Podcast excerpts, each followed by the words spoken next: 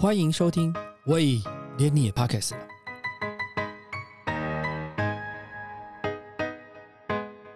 大家好，我是威廉。看过有时妈妈，有时咪咪，才知道有许多事情存在我们的社会里面，但是很少被了解跟讨论。一九八六年，杨洁瑜创建的关爱之家，近十三年来服务了超过七百个移工的孩子，大家都叫她咪咪。就是妈妈的意思，咪咪有很多事情要做，呃，要深夜要去接送父照顾孩子缝制义卖品。今天受访的是关爱之家的杨姐咪咪，来跟我们聊聊这些年她看到的事情。杨姐好，嗨，主持人，各位网友好。关爱之家从一九八六年成立到现在，服务的对象有很多，包含有艾滋病友啦、落难的外籍工作者、怀孕移工跟他的小孩。什么样的动机让你开始做这个关爱之家？呃，其实那时候我只是自己开设计工作室，就有师大的学生来找我帮忙。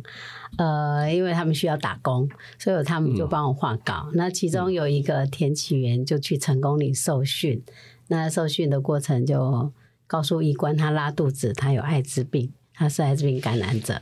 哇，那在在三四十年前，大家听到艾滋病都 很很可怕，这样，所以因此，呃，学校就不让他去上学，最后就休学在家。我就看到他也不能回家，家里也是恐惧，这样就就让他住我家，这样开始，呃，发现越来越多的。哎，学生啊，大学生他们都休学在家，因为他们感染艾滋，以为自己要死了，都不愿意去学校。嗯，啊，就想说在家等死。嗯，呃，就跟他们一起做了草根组织，帮助那时候的艾滋病人。嗯，那有的去医院探访的时候回来就说，呃，这些病人出院没地方去，不敢让家人知道他们得到艾滋病，他们在生病，所以就躲起来。我说好吧，那就在我们家住。我家住不下，就开始租房子在外面，形成一个中途之家的一种草根组织来帮助他们。嗯，这是一九八六，那这个事情我就花了十七年的时间，自己呃挣钱去照顾他们。嗯，呃，到了二一九九七年，有两个天主教神父请我帮忙台湾落难的外国人。嗯，那时候台湾刚引进外劳，还有很多的外配进来台湾，嗯，还有一些观光客。嗯，呃，台湾经济起飞嘛，所以。很多不一样的议题就进来的这个时候，那我我在想，外国人没有任何的亲戚朋友，我就说好，没关系，一双碗筷，一个床位，我可以帮。嗯，因此就一九九七年开始照顾这些呃外国人。嗯，这样。那到了二零零二年，因为我去中国大陆帮助河南艾滋村跟十几个省会的一些艾滋病人，那时候他们没有医疗，所以呃在那边设了中途之家之后。我每天在台湾哭，因为我设了一些孤儿院，他们都是艾滋病感染的小孩，一些孤儿。嗯，可是我自己赚钱怎么够呢？我每天哭，我朋友就跟我说，像呃一些喜妈、魏夫人、蒋勋呐，白先勇啊，啊王启美啊，呃。王念慈，就这些朋友就跟我说：“你赶快成立协会，你成立了组织，你就可以对外募款，帮助更多的人。”嗯，所以二零零二、二零零三年就成立了协会。嗯，协会成立以后，人也是帮助的人越来越多，除了艾滋病人、外国人，后来发现这些呃，就是移民署。开始安置的个案有好多怀孕跟带孩子的，嗯，那才发现，在网络的时代，很多的呃外劳，因为透过交友平台，嗯，然后有了异性朋友以后就有约会，然后就有性关系，之后就怀孕，怀孕以后大部分都跑掉，自己躲在家里生，因为怕中介赶他们回去，他们来了都要跟银行借差不多二十几万台币，嗯，双边中介会跟机票钱。因此，他们都不想要回家，嗯啊，所以就躲起来生小孩，常常造成有个案说要来啊，妈妈，结果我说，哎，不是某某某说要来这边生吗？怎么没有过来寻求帮助？他说小孩死掉了，哦，因为小孩就是胎位不正，嗯，啊，来不及去医院，还有的甚至不敢去医院。有些时候碰到妈妈大量出血，小孩生下来了，可是宝宝因为大量出血，妈妈因为大量出血而死亡。嗯，所以我们看到了很多的悲剧，包括小孩子可能没有打疫苗，嗯，然后大人发烧生病就可能传染给呃这个小孩，嗯结果那个是没有打肺炎链球菌，造成、呃肺炎链球链球菌的感染，然后很快的就肺就整个浸润，然后就并发败血症，然后小孩就死掉。所以我想，呃，会一直延续这么长的时间，一直在帮助这一群人。第一个，艾滋病人没有人愿意去关怀照顾，大家都恐惧。你看到他们自杀，嗯。看到他们没有办法被这个社会接受，甚至于死亡了，丧事也没有人敢帮他们办，家人也不愿意接触。啊、你看到他们真的无助到以求死为主，这样，包括这些外国人来这边打工，为的只是挣钱，可是很多的偏见造成，呃，还有不不平等的对待，造成他们呃走走到一个一个极端呢、嗯。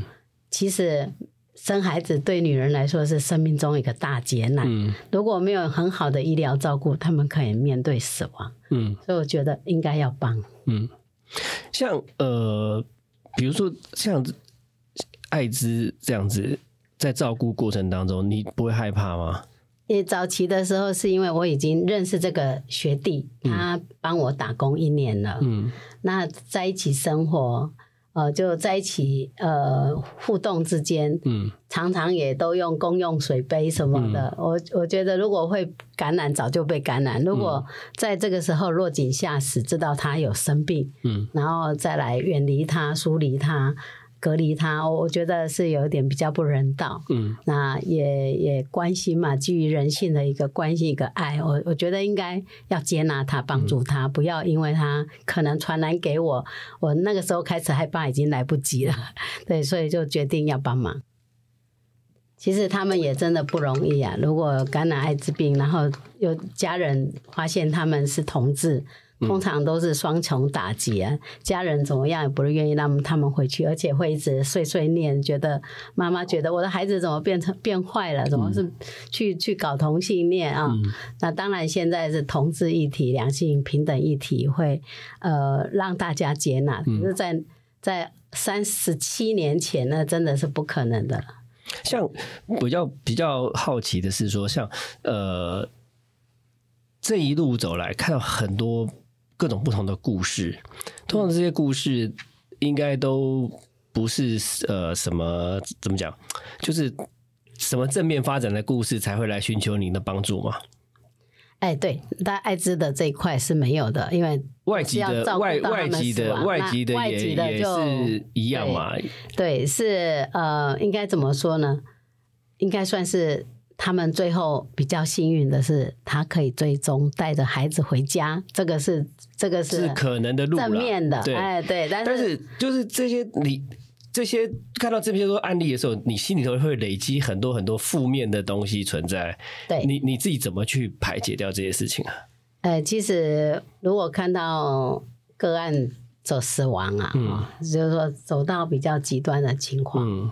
那当然会觉得很难过。那还好我们看到了更多，我们必须要用正面能量去想象这些事情，然后帮一个是一个。嗯我们在做这个工作最难的就是法律问题，因为嗯大家都说，哎、这些人因为怕被遣返，然后他就变成失联外劳。对，哦，跑掉的移工，那这个在于法律上是说，哎，你要看到失联移工，你要通报就是通报，哎，嗯通报这个系统会常常造成人家不谅解你，觉得嗯政府要你合法，你为什么不合法？你为什么见到没有通报？嗯但是如果我们站在一个同理心的角度去做任何的事情，尤其这个社会服务工作，你就要以以将心比心，嗯去想，如果是你，你怎么办？家里家里的人都在等着你寄钱回家，他有办法活下去。嗯那你怎么可以说好？我我就我就放下一切就回家啊、嗯对外劳来说，他是不可能这么做，他回去要面对很多的债务，嗯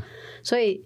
我们也变成不能够去逼他回家，我们只能说帮帮忙他解决当下的问题。嗯所以孩子的安全是我们当下要帮忙、嗯要解决的。嗯所以我们就去庇护这一群小孩。嗯所以我们其实到现在照顾将近一千个义工的孩子，那这些孩子已经有超过一半以上都已经回去他的国家了。嗯，我们现在还有三百多个个案，这样现在有三百多个个案，对对，住在我们里面的大概有一百四十几个。那还有一百八十个是生完小孩以后，她就回去她的呃跟老公在一起了哈，讲老公这样。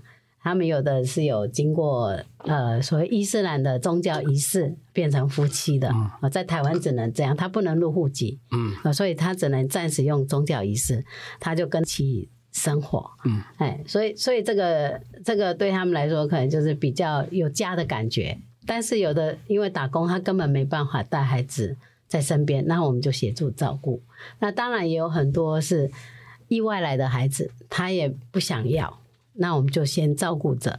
那有一天确认妈妈真的不要，我们就交给社会局哦。但是如果他是有有有出生证明的，那就一定是硬办他要带回家，因为印尼办事处他不希望这些孩子变成异教徒，嗯，他他就会带回去他们的育幼院，然后办领养、办出养的手续。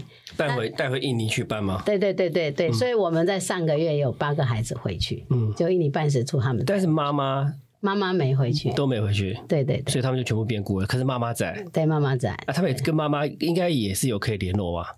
呃，如果他回去回去印尼，他家属还愿意，可能就会联系运办帮忙，然后带回去给他家人照顾。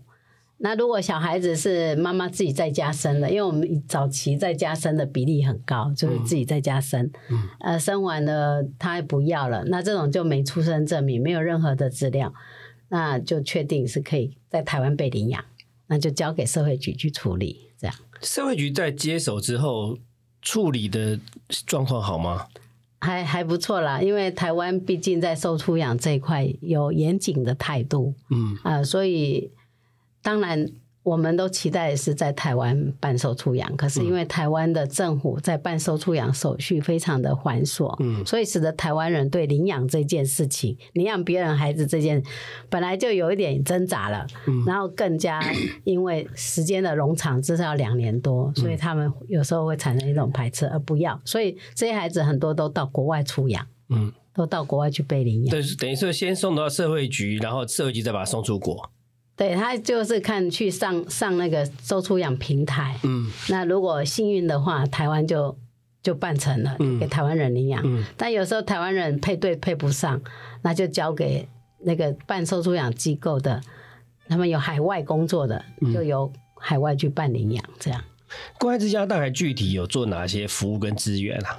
呃，我们我们主要还是于针对于呃艾滋病的病人，嗯现在目前还一百多个嗯哦，住在我们屏东跟中和。嗯啊，还有一些成人，呃，一些护幼部有一些呃艾滋病感染的妇女，我们培训他们拿呃保姆证，然后可以呃投入工作，一起照顾这些义工的小孩。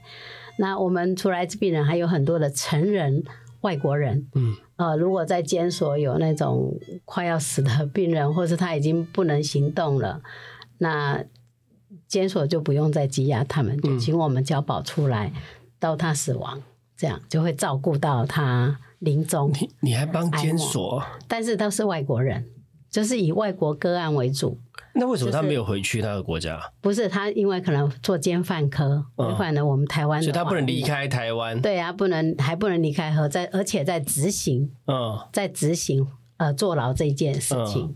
那这过程他只是说类似像保外。就医的做法这样子，对，有一点保外就医，但是基本上是非常严重才会就是已经已经大概机会不大了哎，。机会不大，没有求生的机会。那我们就以临终关怀为主。嗯那还有在台湾落难的外国人，嗯有一些有海法院的案子，但是他审判期很冗长，一年两年，呃，甚至于三年。那我们就提供食宿，让他们安心的在这边打官司，嗯。因为他们不能再打工。嗯。啊、因为他们没有收入来源，对对，所以就变成我们要协助政府处理这一块，但我们也都不收费。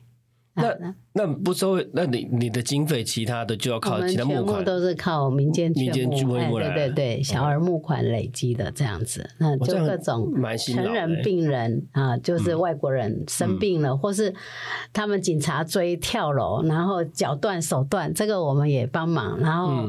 嗯但是这些人大部分是以失联为劳工为主，因为如果合法外劳就有呃劳工局的一些方案，嗯。哎，他们有有经费有健保，嗯。但到我们这边就是属于都都没有任何资源的人才会来关爱之家。嗯。啊，再来就是一些台湾的小孩有七十几个，嗯。可能是家庭有一些家庭因素，家暴啊，啊，嗯。或是父母无力照顾，嗯。妈啊妈妈在坐牢，呃，单亲妈妈都有，呃，那他们因为家庭功能失去，那必须要社会局安置在我们这边，嗯所以我们有高雄跟南港的儿少机构立案的场地，嗯去专门收容这这群小孩。嗯那再来就是一些义工的孩子，目前有大概一百四十几个，哎，在我们这边，哇，你负责的人很多哎，呃，我们有三百五十个个案，我们要二十四小时照顾啊，日日夜夜，真的蛮伟大的。没有，就是尽量弥补这会这个社会上的一些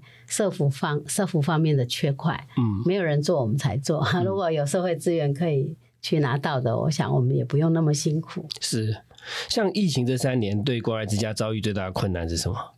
呃，三年的疫情，当然就是募款会比较辛苦。嗯哎，对，这三年，但是我觉得三年，呃，除了经费上的困难以外，其实我觉得，呃，好处也是蛮多的。嗯就是说，因为疫情而造成大家对于传染病有一个基本概念，对嗯艾滋病好像比较比较不怕了，嗯他反而怕 COVID nineteen。嗯哦，然后再来就是让人们慢慢的有休息一下。像我这三年，我就可以好好休息。嗯。以前可能三年我们有社会社会活动嘛，嗯。呃，比如说采访各种呃各种的互动嗯。啊、或是通稿，嗯。这些都让我们很累很辛苦，因为要募款。嗯。但是呃，因为三年疫情，那我们可以喘息。嗯可以多睡一点，嗯 我觉得有有很多的好处、嗯啊。除除了当然大大家每个机机构都一样，民间的情况都是一样的，嗯就是经费短缺这样。像像现在的那个经费的主要来源，劝募的部分顺利吗？呃，都在吃老本，哈哈哈早前比较有储蓄，嗯。那、有一些捐款嘛，嗯。捐款的盈余，嗯。但现在就呃会比较吃紧，这几年都持平持平，嗯。啊稍微有赤字，嗯。但是你说纯呃有盈余是比较难的，嗯。对，所以希望大家有听到我们的这个心声，能够协助一点。嗯。是。你你帮助过这么多个案，其中有比较深刻的个案是你记住的，然后可以做分享的个案吗？呃，我们我们个案实在是几千人呐、啊，对但是我我想分享的就是，嗯，这些小孩真的是没有健保，因为妈妈失联的话，他们也跟着就没有居留证，没有对健保卡。所以我们在早期有一个冰冰的故事，我总是得拿出来讲。嗯就是冰冰是遗弃在我们家门口的一个婴儿，嗯然后出生不到二十四小时就放在我们家门口。嗯我们晚上九点监视器发现有人走动，然后就看到有一个人放了婴儿，我们就冲下去，那个人就跑掉，小孩就在地板。嗯这小孩来了，他也没出生证明，嗯啊、可能在家生完，然后就妈妈就决定不要，他的朋友就帮他带过来，也是印尼人，然后有包头巾的，就全部封起来。那那这小孩到了出生来的时候，就都没有健保卡，都没有办法打疫苗，啊、没有出生证明。我们那时候要请各个部会帮忙给小孩施打疫苗，他们都不要。嗯就这个北冰冰在九个月大的时候就，就过年的一个夜晚，就除夕夜，忽然就听到一个小孩喘息，就很喘的声音，我就送到万方医院，到了天亮八点他就去世了，很快就是肺浸润，然后就并发败血症，然后就死亡。对，就是我要讲的说，这些小孩真的是冰冰变得是我的老师，他告诉我这样的婴儿的身体情况，如果没有打疫苗，那么他就死亡的几率很高。嗯啊，再来就是医疗，嗯所以我我是分享冰冰的故事，是让大家如果有身边有小孩子，嗯他可能是失联外老的孩子，他没打预防针，请你帮助他们，嗯让他们来找我们，我们一定可以拿到呃宝宝手册，让他们去打疫苗。嗯，是像呃，关爱之家的组织成员大概都是怎么样加入关爱之家？我们呃关爱家，我觉得蛮骄傲的，就是我们的工作流动力流人员的流流动率。非常的低，就是嗯。百分之八十都是做三年、五年、十年、十五年、二十年了。嗯，因为我们协会成立才二十五年，是，一九一九呃二零零三年到现在的二十二十年二十几年，然后在这二十年里边，这些工作人员他流动率很低，嗯。那他们有护理师、有社工、有保姆、有看护工，嗯有病人本身，我们让他们去上看护课程，嗯有护士让他们呃去进阶，然后可以当当主管。嗯哦，那社工也是可以当主任资格，他们也都很用心，然后一直向心力很强，嗯，知道我们在帮助最边缘、最边缘的对，一些族群，嗯所以他们也很用心来协助，所以这些工作人员也算是我们的骄傲。所以您刚开始分享说，关爱之家的呃机构来讲，呃现在是在台呃台北有，屏东、屏东高雄、台中、台中台北桃园、桃园很多地方。所以你你怎么管理这么大的一个？每个点都有组织他的主任，然后嗯主任每个月来工作会议报告。嗯从各地来到台北，嗯我们会开开行政会议，这样，嗯所以就也是常常都要去看看这些个案，嗯，然后去访视。所以你关爱之家里面，你总共现在做的呃工作人员大概有多少个人啊？呃，大概有一百五十几个工作人哇员，蛮厉害，有点像中小企业了。对，蛮厉害的耶。然后我们在辽国、柬埔寨跟中国大陆一样，有在照顾艾滋儿童的中心这样嗯子。中国大陆现在还在用吗？对，现在还有广西跟河南，那经费来源呢？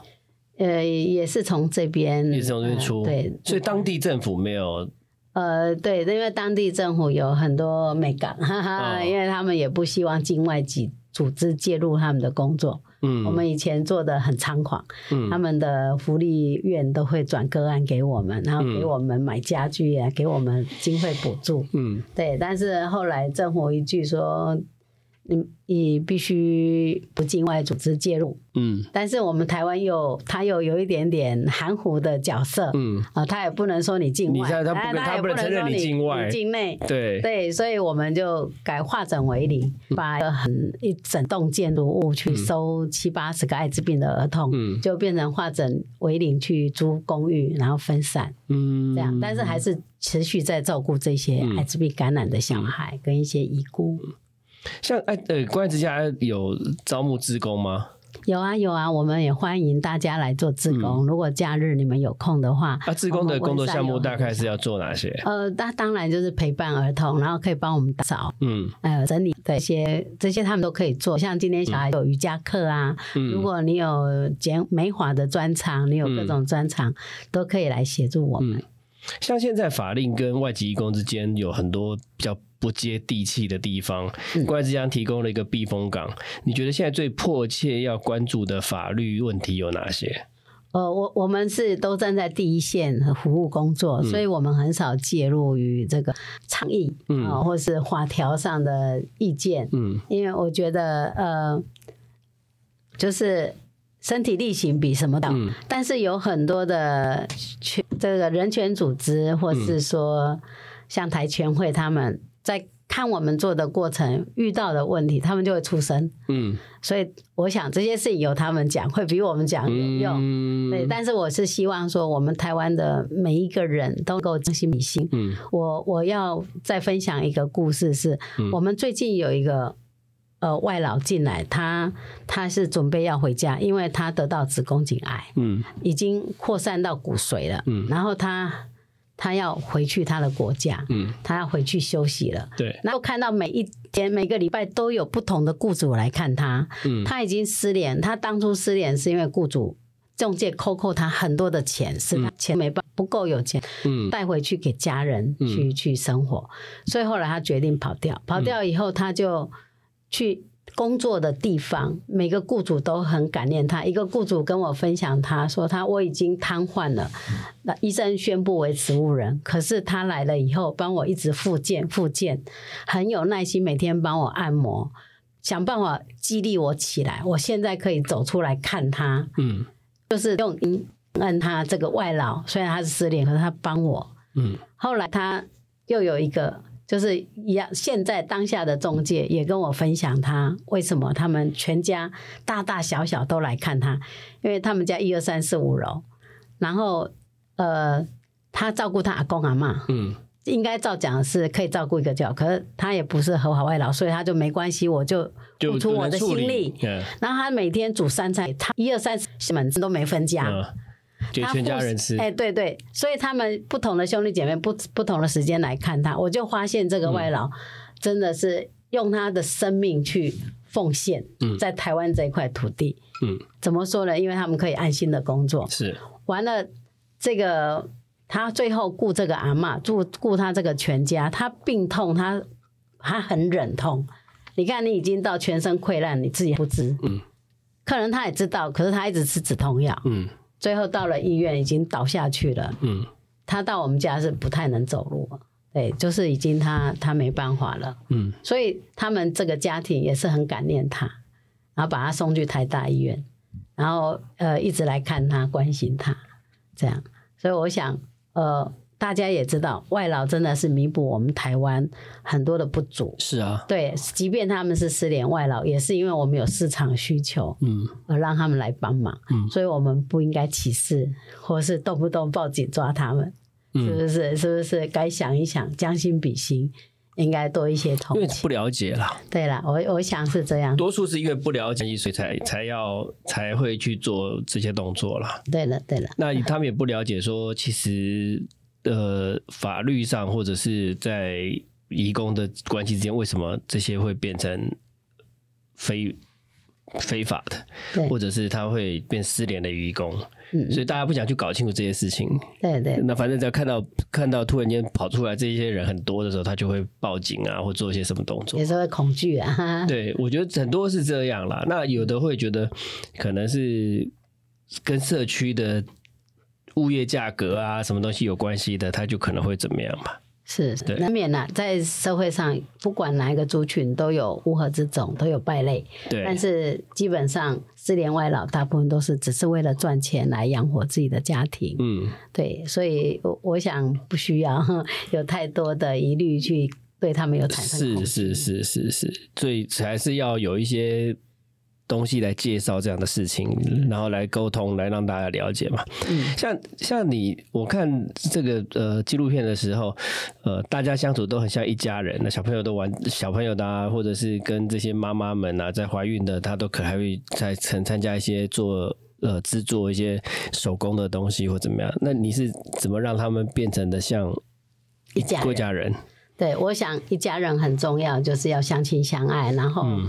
我这个大家长也要以身作则，所以呃，什么事情我都会先做做，然后给他们看。比如说，我会擦的跪着擦地板，嗯。呃，因为我觉得这样比较干净，然后看到我在做，他们就会跟着做，然后我会。比如说，如果有婴儿，婴儿可能半夜要藏起来，我就会体恤他们，让他们不要一直起来，然后我自己就、呃减少一些睡眠。嗯所以，所以，所以我就什么都做，然后最重要是希望他们快乐。嗯所以我几乎是每一天都开着车子，想着今天要带他们去哪里看一看，嗯走一走，呃，放松放松，开心开心。嗯对，所以因为我愿意牺牲时间来跟他们换他们的信任跟嗯快乐。嗯我这个他们都看在眼里，所以我们就真的像是一个大家庭，嗯大家一起哭，一起笑，一起闹，一起享受所有的资源。嗯。这个这个，我想是最重要的。像你，你开车带他们，有些时候去做急诊啊，然后是找接接生啊，嗯然后带他们出去玩。那你自己都自己自己自己的日子怎么过嘞？不会啊，我觉得这就是我在他们享受，就是我在享受。嗯。所以我我是没有自己的家，没有自己的房间，嗯。没有自己的衣柜，就是反正生活就是这样，跟他们融在一起。嗯。对，所以以前是艾滋病人照顾的年代，只要有空床，我又愿意在病旁边睡觉，让他们也比较有安全感，这样子。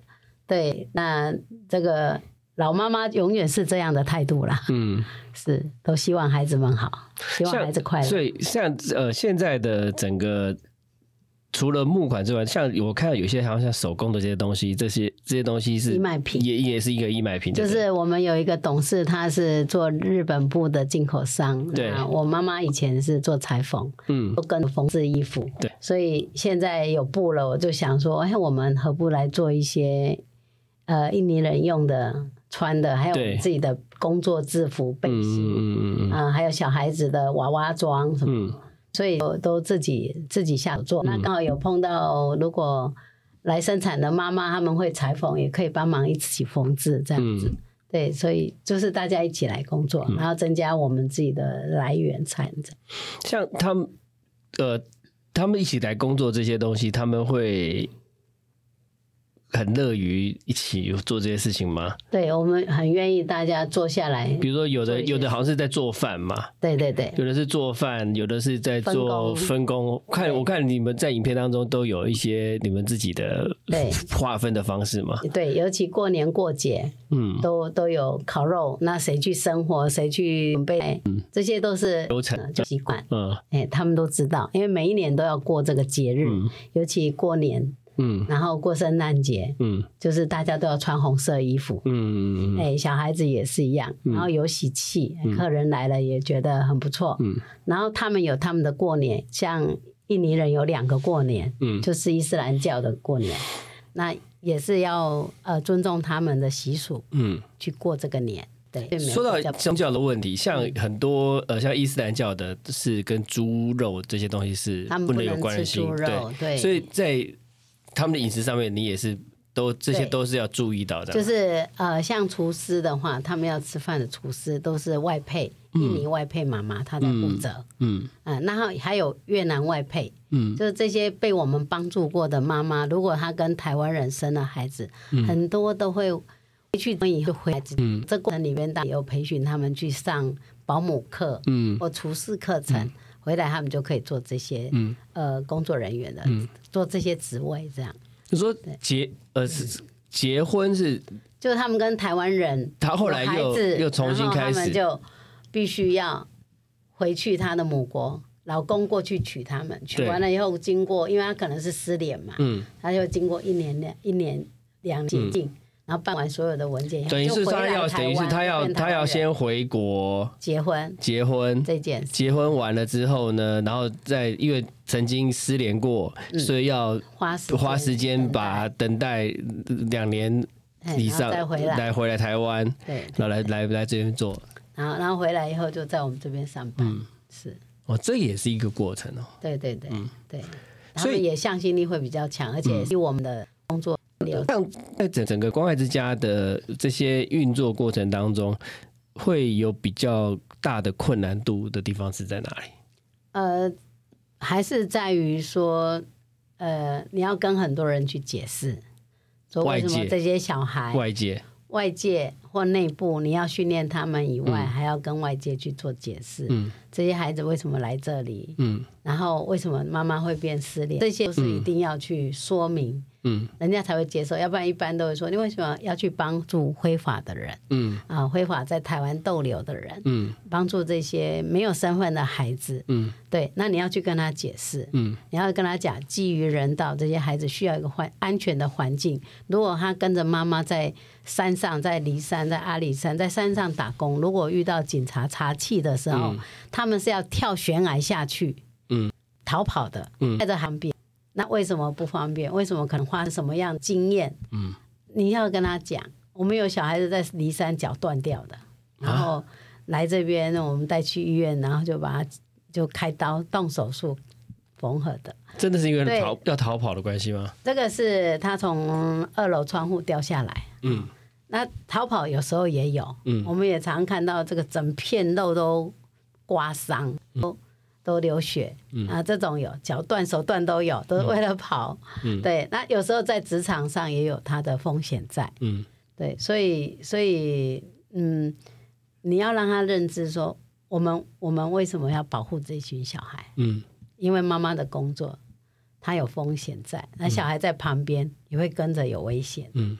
所以为了保护这一群孩子，也为了要他们好好的打疫苗，守护他们的健康权益，嗯，所以我们觉得不容易去照顾这一群人，对，所以这个让人理了解理解这件事情，是我们要花很多苦心去营运的、去做的事情。像一般这样沟通都会有谅解吗？通常都会，通常都会。嗯，欸有时候我们就会讲啊，你要想做国际救援，台湾就有一些外国人可以让你去救援。嗯，对，台湾台湾台湾的这个国际救援做得好吗？在国外做得好，在国内，国内我们在做，那希望有更多的人认同来参与。嗯，在台湾台台湾做的国外外籍人士在台湾的国际救援反而是比较不好的吧，对对对，对不对？大家都捐钱去国外，我要去帮助去帮助谁谁嘛，对，就是帮助赈灾，帮助什么东西嘛。但在台湾落难的反而是没有在关切的，对对对，对所以希望大家能够看得见，然后理解。嗯所以。所以关爱之家，除了在做这些照护之外，然后帮帮助一些呃单位收容一些移转出来的，还有在做其他的事情吗？呃，这些都做不完了，嗯当然也有做校园宣导，讲艾滋病的医是学宣导。对，那这个是工作人员做宣导，我以前在做。嗯你校校园宣导艾滋病防治是说要戴保险套或怎么样这些啊？是是是是，在告诉他们艾滋病是怎么来的，怎嗯么去的，怎么样去保护自己，现在还需要再做艾滋病的防治吗？也也是有需要，但是现在都还会投入比较多的是讲毒品，哦，因为现在毒品泛滥，嗯希望大家远离毒品，校园不要有毒品。嗯要不然现在有些人挣钱，他觉得青少年比较好骗，好心就把毒品带进校园里面。对，那所以希望现在校园毒品的问题，但你现在看起来严重度到多多高啊？也也是蛮严重。以前有教官管啊、教官把守，但是现在没有教官，教官呃比较会让大家心生恐惧，现 在现在没有。所以现在没有。现在不是说教官还是有存在吗？现在没有存在，没有没有，大学没有。大学没有教官哎。，但是大学有时候我觉得好好像还没需要真的嗯，遇到处的，他需要有一个权威的人处理一些事情，这样是子。是是，所以对，最毒品的问题是大学最严重，还是哪个阶段比较严重？呃，大学、高如中、大学果如果都有。如果以以年纪来分的话，是国中小学是比较少的，对对，国中小学很少，相对少，因为财力也有可能有问题。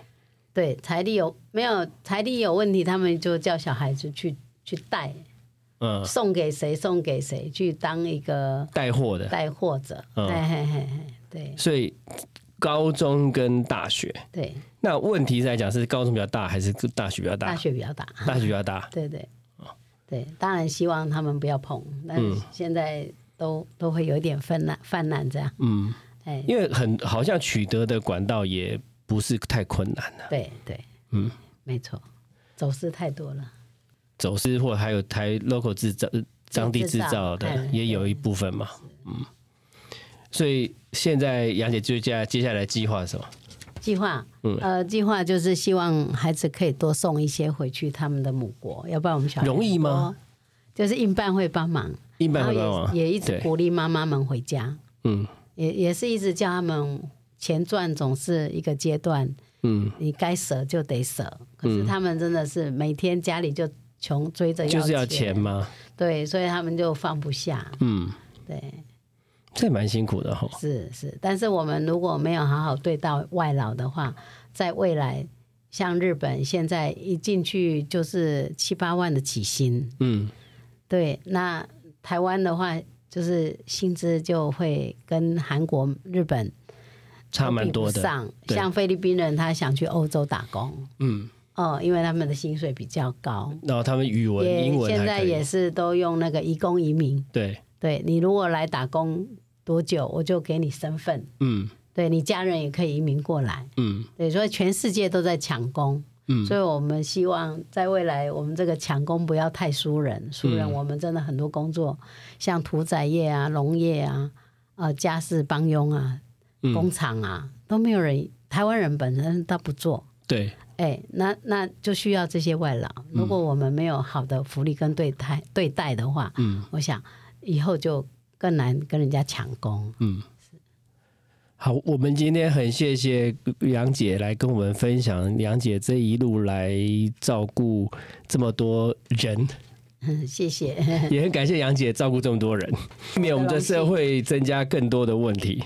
是，谢谢啊有希望大家知道问题，然后跟我们一起解决问题，或赞同我们做的。谢谢，谢谢，谢谢。谢谢杨姐，谢谢。感谢你收听，喂，连你也 Pockets 了。